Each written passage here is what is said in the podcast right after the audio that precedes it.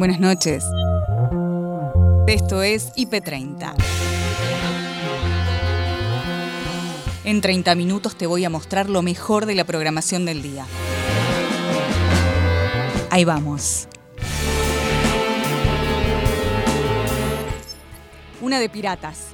Robaron 600 litros de cerveza que estaban sumergidos en el océano. Jack Sparrow, vos no tuviste nada que ver, ¿no?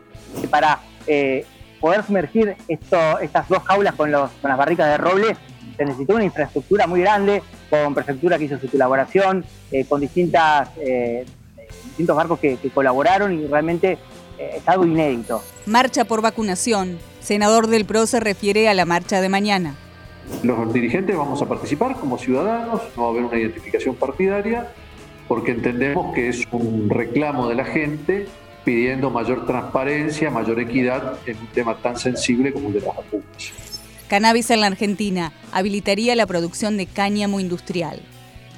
Yo soy el autor del proyecto, lo hice junto con el Ministerio de Agricultura. Ajá. Ahora hay un proyecto del Ministerio de Industria también, del Ministerio de la Producción, y las firmas que me acompañaron para la presentación del proyecto tiene diputados de todos los bloques. Bien. Laura Fidalgo es una artista, pero afirma que es igual delante de la tele y detrás. Yo estoy feliz de cómo soy, de mi forma, de, de seguir creyendo en la gente, de ser noble, honesta, porque eso lo traje de mi casa. Mm. Pero después me encuentro con tantas personas que decís, viste, la oscuridad. Claro, en la tele hay muchas más estrategias. Es tremendo, tremendo. Política de Estado. La importancia de la flamante ley de financiamiento a la ciencia y tecnología. Argentina tiene no solo la capacidad de desarrollarla, sino que tiene también la capacidad de fabricarla. De hecho, estamos fabricando acá en Murro, ya hemos hecho 12, 12 millones de dosis de la vacuna de Oxford que están en México esperando ser repartidas en Latinoamérica adoptantesdelcampito.gmail.com Refugio El Campito. Betty y Sergio ponen su amor y dedicación en el Refugio El Campito. Es un centro de rescate, de recuperación eh, y de adopción de animales sin hogares. Es un refugio. Uh -huh. Es un lugar que es una herramienta al servicio de la vida. Julieta Silverberg, actriz y cantante. Quiero volver a sentir amor del bueno, ese que nos hacía tan feliz. Dame una oportunidad de sacarte a bailar.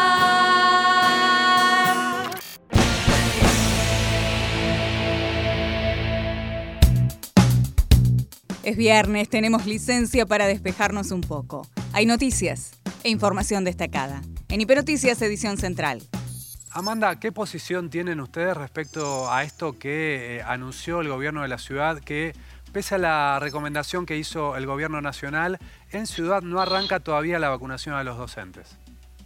Mira, eh, la primera reflexión que digamos es importante tener eh, aquí en cuenta es que el gobierno de la ciudad de Buenos Aires eh, se ha demostrado que ha derivado a obras sociales, es decir, ha privatizado eh, las partidas de dosis que tenía otorgadas para la ciudad de Buenos Aires y ahora este anuncio unilateral, también nos lo han comunicado en la mesa eh, de reuniones de esta semana, eh, es sorprendente porque no solamente nosotros queremos que estén vacunados, por supuesto, los trabajadores de la salud, sino toda la población, pero también hay mucha preocupación en la docencia porque ha sido forzada una reapertura prematura de escuelas, eh, todavía el nivel de contacto es importante en la ciudad de Buenos Aires y esta decisión, insisto, unilateral de la ciudad de Buenos Aires, eh, trae preocupación porque por otra parte, eh, dije recién, privatizan en la ciudad de Buenos Aires, escándalo mediante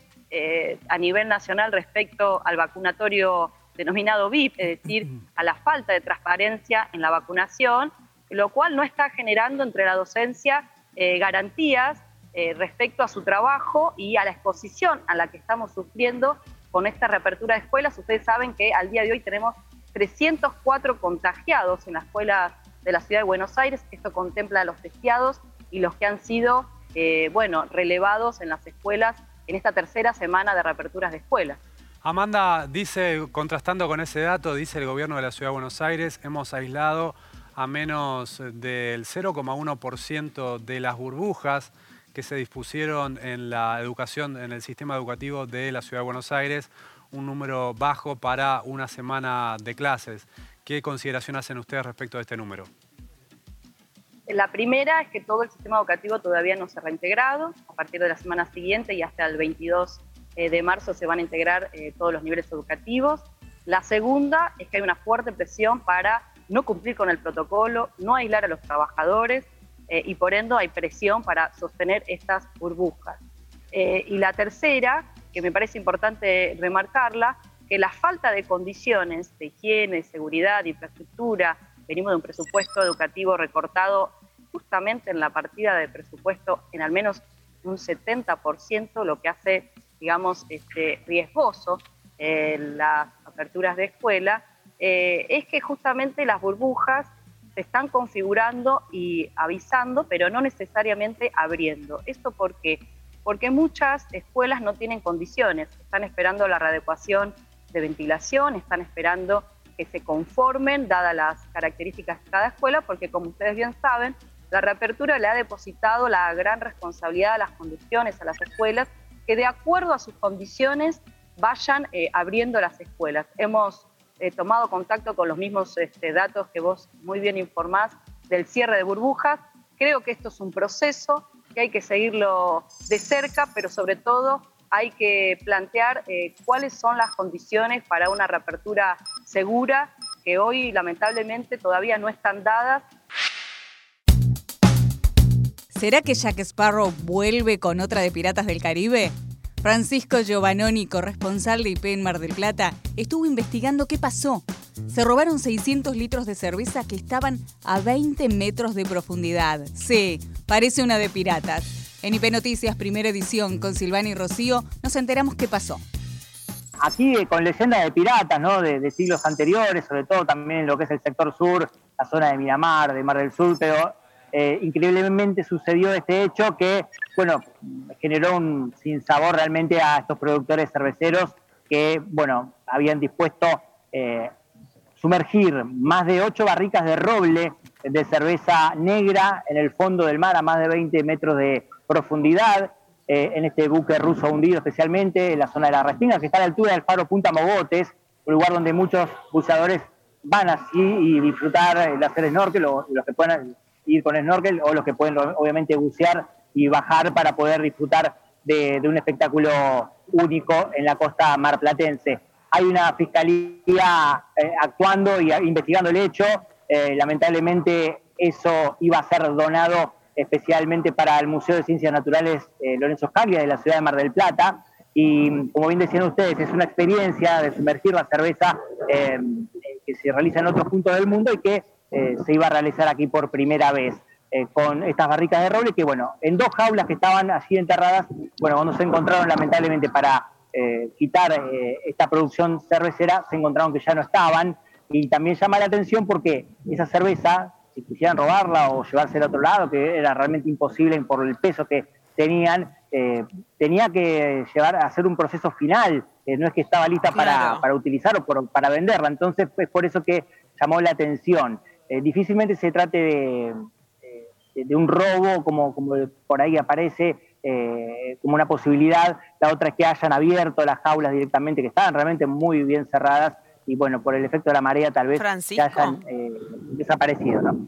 Eh, digamos, ¿hay algún indicio del destino de, estos barriles? Eh, ¿Alguna sospecha? Digo, porque no cualquiera va y encuentra todo esto a 20 metros sumergido. Entonces también es tratar de determinar si hay algún seguimiento también por cámaras de seguridad de la costa, vía, mm, vía marítima también vía aérea, tal vez algún movimiento extraño. Sí, hay una investigación en curso, difícil realmente por las circunstancias particulares del hecho. Eh, hubo un permiso de prefectura naval que se pidió justamente para poder eh, realizar este, el sumergimiento de, esta, de la cerveza artesanal.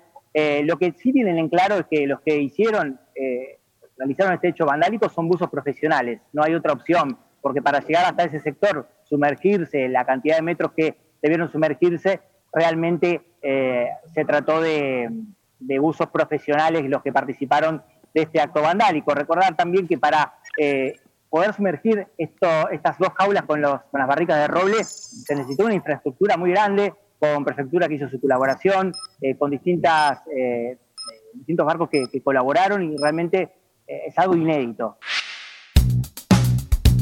En imagen positiva, Paloma, Nico y Analía hablaron con el senador nacional del PRO en relación a la marcha que se realizará mañana en la ciudad de Buenos Aires. En primer lugar, la marcha no la organiza la oposición, esta es una marcha que lo organizó la gente. Nosotros lo que resolvimos es que cada uno de los dirigentes tiene la libertad y la autonomía de participar en la marcha. Yo particularmente voy a participar, ahora estoy en Buenos Aires porque hoy me tengo que isopar para para estar en la presencial de la apertura de sesiones el día lunes. Por lo tanto, voy a concurrir al, obelisco eh, en, este fin de semana y no en mi provincia como, como generalmente lo hago. ¿no? Pero sí, es, los dirigentes vamos a participar como ciudadanos, no va a haber una identificación partidaria, porque entendemos que es un reclamo de la gente pidiendo mayor transparencia, mayor equidad en un tema tan sensible como el de las vacunas. Perdón, le hago una pregunta, senador. Según tengo entendido, van a ser muy pocos los que van a estar en forma presencial el lunes y todos se están hisopando hoy, con lo cual si mañana van a una manifestación masiva, ¿no hay riesgo de contagio y que el hisopado que hoy dio negativo, por ahí el lunes tengan el, el virus? Digo, ¿no es un riesgo? Bueno, ese es un riesgo claramente, pero bueno, esas son las reglas que puso el propio Senado. Nosotros tenemos que concurrir hoy al comedor del Senado, donde de, 3, de 15 a 16 nos van a isopar a los que vamos a estar eh, de manera presencial. En el caso mío, yo ya, ya tuve coronavirus, teóricamente, teóricamente digo, porque no está tampoco comprobado fehacientemente, no debería tener problemas de contagio, pero obviamente me voy a hacer el test como corresponde y como son las reglas que impuso el propio Senado. Humberto, disculpe, lo interrumpo también para informar a toda la teleaudiencia que nos está viendo. Si una persona tuvo coronavirus, eso no lo vuelve inmune a una reinfección, justamente a volver a contagiarse. De hecho, hay muchos casos documentados de personas que tuvieron hasta tres veces la enfermedad en el periodo de un año con lo cual ya haberlo tenido no es garantía de absolutamente nada a la hora de exponerse a un nuevo contagio. Sí, en principio tendríamos menos chance de contagiarnos que los que nunca se contagiaron. Pero insisto, tampoco está comprobado fehacientemente esto, como todo lo que está pasando con el coronavirus. Siempre hay partes que no se han investigado eh, suficientemente. Humberto, eh, queríamos consultarlo también por la denuncia que tuvo, que tiene el jefe de gobierno porteño, Horacio Rodríguez Larreta, y su ministro de Salud, Fernán Quirós, por esta distribución eh, a ciertas clínicas, sanatorios o prepagas privadas de las dosis de vacunas que el gobierno nacional le asignó a la provincia de Buenos Aires. La denuncia particularmente lo que dice es que esto sería una privatización puesto que pone el acceso de esas vacunas simplemente en manos de quienes pueden pagar y quienes tienen una prepaga. ¿Ustedes esto lo pudieron conversar como partido? Eh, ¿Cuál es su posición como partido, pero también personal respecto a este tema? Bueno, yo escuché las explicaciones que dio públicamente Fernán Quirós, el ministro de Salud de la Ciudad de Buenos Aires, donde aclaró que este es un sistema, primero, totalmente transparente, porque hubo una, una convocatoria a todas las clínicas y a todas las prepagas, y no es que la prepaga se apropia de la vacuna y le da a sus afiliados, sino que van a vacunar eh, a aquellas personas que corresponda, de acuerdo al registro, eh, que por internet se inscriben los mayores, en este caso de 80 años, en la ciudad de Buenos Aires. La diputada nacional Mara Brauer explica en qué consiste el proyecto que redactó y que se tratará en el Congreso para la producción de cáñamo industrial no solamente suplanta al plástico, como ustedes ven ahí, veía la foto, hay un marco de anteojo que en vez de usar eh, eh, plástico. usa cáñamo. También se está utilizando para autopartes. Volkswagen en Alemania, tanto lo, parte de los aislantes del auto como la parte plástica que van adentro del auto están usando cáñamo. Las fibras largas, lo que se llaman las fibras largas. Exactamente, también para la industria alimentaria. Se puede, eh, con el aceite de la semilla del cáñamo, tiene la combinación de omega 3, 6 y 9, que no solamente no produce colesterol, sino que ayuda a bajarlo. Mara. También es. alto en componentes de proteínas, se utiliza para eh, suplementos dietarios para ancianos o para personas desnutridas. Bien. Y, en otros países del mundo, perdóname, en otros países del mundo, en otros países del mundo, la producción industrial de cáñamo ya es una, una eh, está activada, hay, hay eh, producción industrial, podríamos decir, de, de, la variedad. Sí, China, por ejemplo, que no lo tuvo nunca prohibido, tiene un amplio desarrollo. Estados Unidos lo considera un commodity más. Ajá. Este, en Francia, en Gran Bretaña, en Portugal, son, en Finlandia, son muchísimos los países del mundo, porque aparte, la industria, ustedes lo decían bien al principio, la industria sustentable, que no daña el ambiente, es requisito en muchos países para aceptar los productos. Bien. Entonces está teniendo un gran desarrollo en el mundo. ¿Y hay acuerdos entre los diferentes bloques en, diputados? Tengo entendido que esto entró el año pasado a las comisiones. ¿Hay, hay acuerdos entre los diputados para avanzar en el proyecto? ¿Hay apoyo de, los ministerios, por ejemplo, de Agricultura? Eh, vos mencionaste recién al INTA. Eh, ¿Puede haber alguna sinergia de instituciones alrededor de esto? Sí, claro. Nosotros yo soy la autora del proyecto, lo hice junto con el Ministerio de Agricultura. Ahora hay un proyecto del Ministerio de Industria también, del Ministerio de la Producción, y las firmas que me acompañaron para la presentación del proyecto tiene diputados de todos los bloques. Bien. Y ya la Comisión de Agricultura se reunieron los asesores de todos los bloques y eh, dieron el acuerdo para que los diputados lo aprueben. Eh, Mara, por eso, eso era lo último que queríamos preguntarte. ¿Qué probabilidades hay, crees vos, de que esto se termine eh, aprobando en el corto plazo? Muchísimas, porque como ya te digo, está de acuerdo el Ministerio de Agricultura, está de acuerdo el Ministerio de Industria, Argentina necesita producción, necesita generar fuentes de trabajo, necesita traer divisas del extranjero, tenemos las tierras, tenemos el clima. Claro, ¿Por qué nos vamos a cerrar a una industria que no tiene ningún tipo de riesgo? Porque hablando en términos vulgares, te podés fumar una tonelada de cáñamo industrial que no pasa nada porque no tiene el componente psicoactivo. Y estamos hablando de reemplazar al plástico, estamos hablando de este, reemplazar biocombustibles, es decir, es, una, es una industria que beneficia al sistema productivo argentino. En Nochipé, Laura Fidalgo, bailarina de elite, conversó con José María Muscari cómo es delante y detrás de cámara y cómo un programa de TV la popularizó. Todo lo que transitaste en el bailando, ¿te permite que el público sepa quién es Laura Fidalgo de verdad? ¿O estás adentro de un show? ¿Es un personaje? No, personaje nunca lo fui, nunca, nunca en la vida y no lo soy. Soy cero estratega, cero. Por eso a veces estoy tan cansada porque no es que yo voy, voy, soy una locomotora.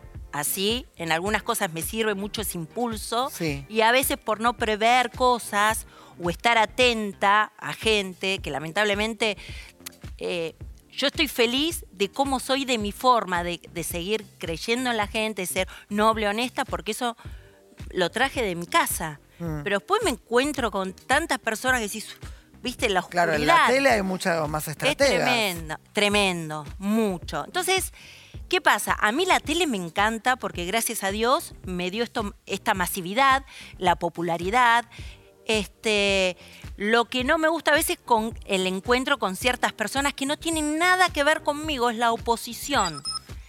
Entonces, eso sí a veces me cuesta porque digo, me, eh, tengo que ir, te, tenés que poner como una coraza de qué. Entonces, Marcelo y todos saben que la gente también, los, el, público, que para mí es una gran familia, mm. para mí no es el público, viste, de la cuarta pared, no, para mí el público, cuando yo estoy arriba un escenario, vengan a hacer lo que estoy haciendo, que es mi pasión, como que la intención que siempre tengo es invitarlos a que se suban, transmitir esa energía. Mm. ¿Qué es eso?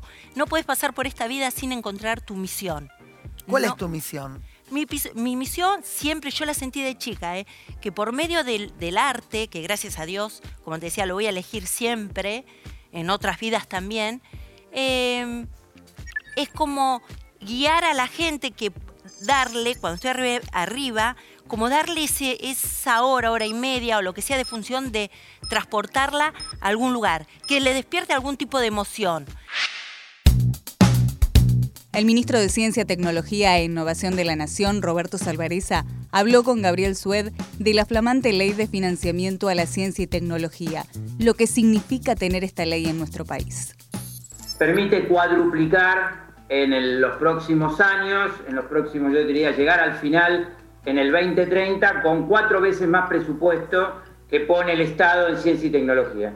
Si hoy ponemos 1.100 millones de dólares, estaremos poniendo al final el 2030 4.400 millones de dólares. Es un incremento muy importante. A esto hay que sumar, por otro lado, los recursos que pone el sector privado, que están beneficiados con la ley de, la, promoción de economía del conocimiento.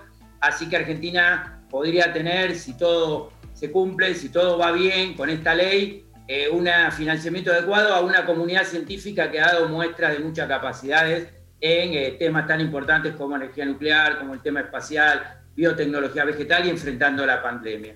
Parte de lo que ustedes están esperando eh, en este vuelo de China es ciencia y tecnología. Bueno, Argentina tiene que ser capaz de cumplir en todas las, las fases, ¿no? Hay temas pendientes, vamos a trabajar en ellos. Claro, eh, usted dice que se puede cuadruplicar, es decir, que en este momento lo que se destina a ciencia es más o menos 0,25 del presupuesto. Sí, del presupuesto es el 0,25 del PBI. lo, que lo que pone el Estado es un 0,25 del PBI. Perfecto. Pero esto no es el total, porque la, parte privada o las provincias también ponen, ¿no? Bueno, lo que estamos diciendo nosotros es que, es que ese 0,25 sea el 1%. A esto hay que sumar otros aportes, con lo cual Argentina, si digamos razonablemente crece la inversión privada, uno podría acercarse al 2% del PBI en inversión en ciencia y tecnología, tomando el total, y que nos acerca al 2% que tiene la Unión Europea, en promedio. Es un muy buen dato y ojalá podamos llegar.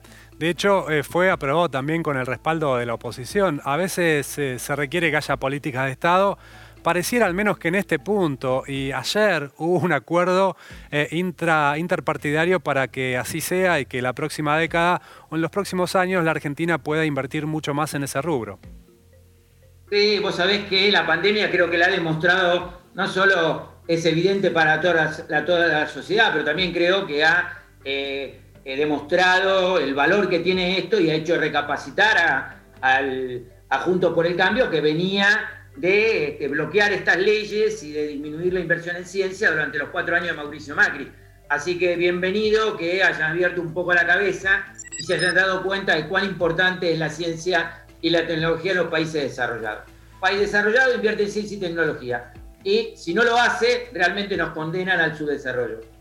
Salvareza decía, desde China está llegando ciencia y tecnología, eh, se refería por supuesto a las vacunas. Eh, ¿Argentina tiene capacidad de desarrollar su propia vacuna?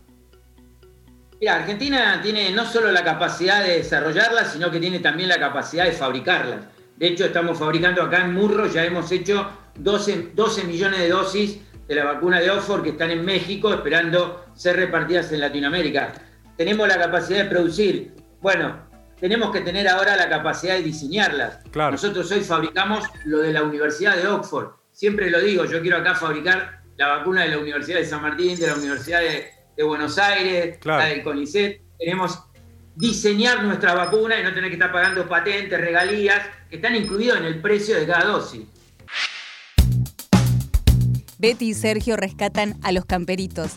Así le dicen a los perros que preparan para que vos los lleves a tu hogar. Campito es un centro de rescate, de recuperación eh, y de adopción de animales sin hogares. Es un refugio. Es un lugar que es una herramienta al servicio de la vida, al servicio de los perros que se están literalmente muriendo en la calle, al servicio de los perros que más lo necesitan. Eh, es una organización que tiene 12 años ya, que empezó en este predio, que cada día está más lindo, cada día está, está mejor, que trabajamos muchísimo para, para mejorarlos porque entendemos que como refugio les tenemos que dar la mejor calidad de vida. Son animales que han pasado muchísimo rechazo, muchísimo abandono, mucho sufrimiento en la calle y la estadía en nuestro lugar, en, esta que es su casa, queremos que sea lo más benigna posible mientras estamos buscando, esperando un hogar para ellos. Yo voy a hacerle una pregunta a Betty, después dejo que ustedes hagan las preguntas, chicos. Bueno, Betty, eh, aquí si se hace mucho hincapié en algo es en el famoso disca. El perrito que por alguna eventualidad o porque adrede le han cortado una pata o tuvo un accidente y hubo que amputarlo, bueno, ustedes le dan un tratamiento y los dejan aquí siendo felices, como los vemos correr con tres patitas, algunos con dos. Eh, vos me decías recién, el perro no sabe que le faltan las extremidades. Y la principal diferencia entre el ser humano y el perro me la dijiste vos. ¿Cuál es? Exactamente, no tienen prejuicios. Primero que nada, buenos días a todos. Gracias por haber venido. Eh, la diferencia para mí consiste básicamente en eso, en que los humanos somos muy prejuiciosos. Y los perros, ustedes los están viendo acá, son todos iguales. No importa qué, qué características físicas tengan unos y otros. Terminan siendo todos amigos, compañeros y socializando entre ellos. Ustedes van a ver, por ejemplo, Ernesto. Mira, ¿cuál es Ernesto? Ver, Ernesto es el, el- el- el- el pelito largo, el beige, que está junto a Chiquitegui, que le falta la patita, la manito Sí, derecha. la Ahí viene caminando. Ernesto, ¿sí? Ahí vamos, Ernesto. Tiene una secuela de moquillo. Es un perro de un año, un año y dos meses aproximadamente. Súper sociable, le encanta jugar. Y yo creo que si un humano no tuviéramos que pasar esas- esa situación, eh, estaríamos re deprimidos en casa y sintiendo lástima por nosotros mismos. Sin embargo, lo ves a Ernesto y es un perro absolutamente feliz. Socializa con todos, juega con todos. Esa es la gran diferencia. ¿Qué, qué, qué porcentaje, en qué proporción creció el interés de los humanos por ser acompañados en esta vida por animalitos? Eh, en esa proporción, aproximadamente 3 a 1, eh, y con una característica, eh, con dos cosas, una que queríamos cuidar y una que, que para felicidad nuestra se dio en, en- en casi todas, te diría en el 98% de las adopciones. La que queríamos cuidar era que no fuese un juguete para la cuarentena, Claro. eh, el camperito Entiendo. que fuese a un hogar. Eh, y fuimos muy cuidadosos en la selección y, y en, en- en tratar de ver esa, esa posibilidad. Pero la otra, para nuestra, no te diría para nuestra sorpresa, pero, pero sí fue, fue una grata eh, alegría, es que la mayoría de la gente que adoptó lo hizo porque en cuarentena sintió que tenía el tiempo necesario para poder brindarle al, nuevo ser que llegaba a su hogar para hacer una adaptación eh, completa, feliz eh, y sobre todo con dedicarle tiempo, ¿no? Cuando uno está trabajando a lo mejor eh, pasa muchas horas fuera de su casa. Bueno, a, a mucha gente le dio la posibilidad de cumplir el sueño de adoptar responsablemente como querían hacerlo y, y con todo el amor para esperando y, y pudiendo brindar tiempo a- a- a- a ese ser que llegaba a su casa. En los estudios de Somos PM disfrutamos de buena música. Si quieren seguir escuchando, a la terraza del picadero.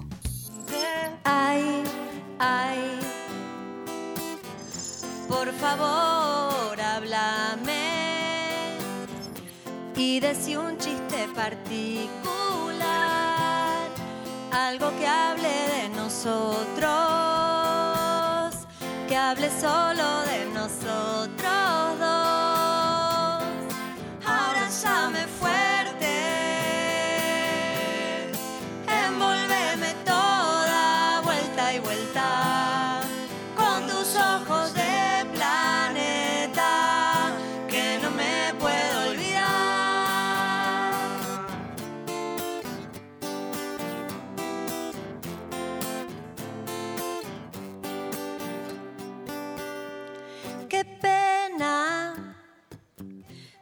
así tan caprichosa. Acá estoy, no ves que soy espectacular. Ah. Pero me miras así y es como estar en el rosal con mil pájaros volando acercándonos hasta explotar.